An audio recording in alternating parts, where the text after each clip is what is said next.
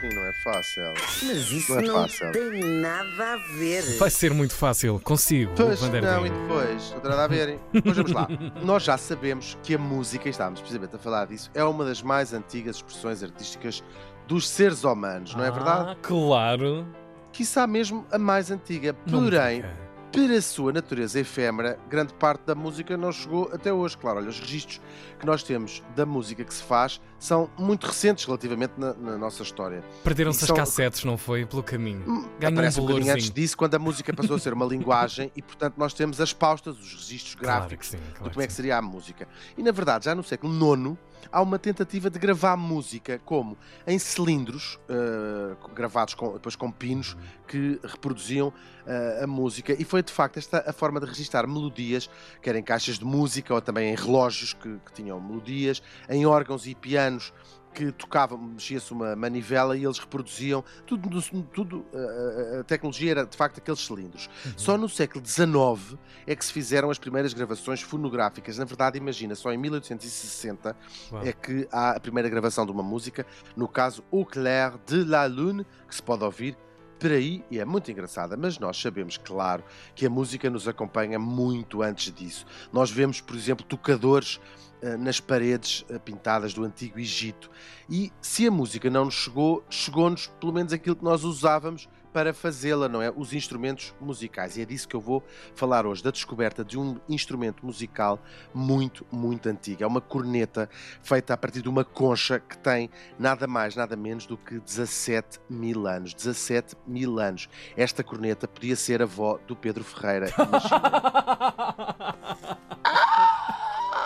Espero que ele esteja a ouvir a minha rubrica. Bom, esta descoberta não é nova. Na verdade, esta, esta eh, concha barra corneta foi encontrada em 1931, portanto, 70 há 90 anos, numa gruta francesa, daquelas cheias de desenhos na parede. Mas o que é que acontece? Durante muito tempo, os arqueólogos achavam que aquilo era uma espécie de taça usada em rituais religiosos e que o buraco, de facto, que tem no topo era uma falha acidental que se ter-se-ia partido com Pois. o tempo. E ela esteve estes 90 anos todos, ou quase, numa prateleira de um museu a dizer: Ah, isto é uma concha, ah, isto é para beber, é a concha da 90? sopa. Uau. Ma- sim, exatamente. Mas agora, há muito pouco tempo, com outros olhos, ou pelo menos com outros óculos, percebeu-se, o, o diretor deste museu, percebeu primeiro que o buraco era de facto intencional e ainda com as novas tecnologias conseguiram encontrar vestígios de resina que muito provavelmente serviriam para segurar um bocal, um bocadinho quase como nós temos nos, nos trompetes, por exemplo. Claro, E claro. depois encontraram lá dentro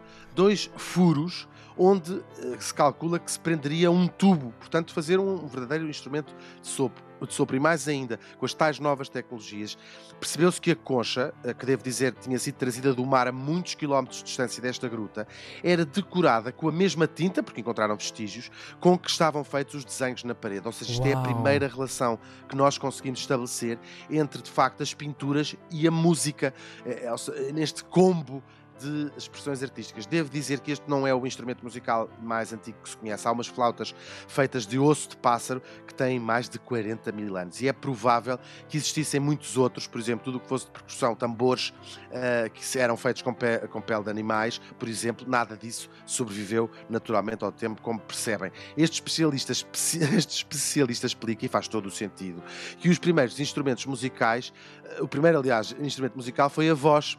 Naturalmente, todos nós percebemos isso. Claro. E ele conta Uhum. que o próprio Paleolítico, ou a Idade da Pedra, era em si mesmo uma espécie de caixa de ritmos. Ora, passava-se o tempo literalmente a escacar pedra, não é? Cá estamos nós. para fazerem as suas, as suas ferramentas, ah, para baterem, em, curtir as pedras dos animais, aquilo era tudo a bater pedra, pá, pá, pá, pá, pá, pá, pá.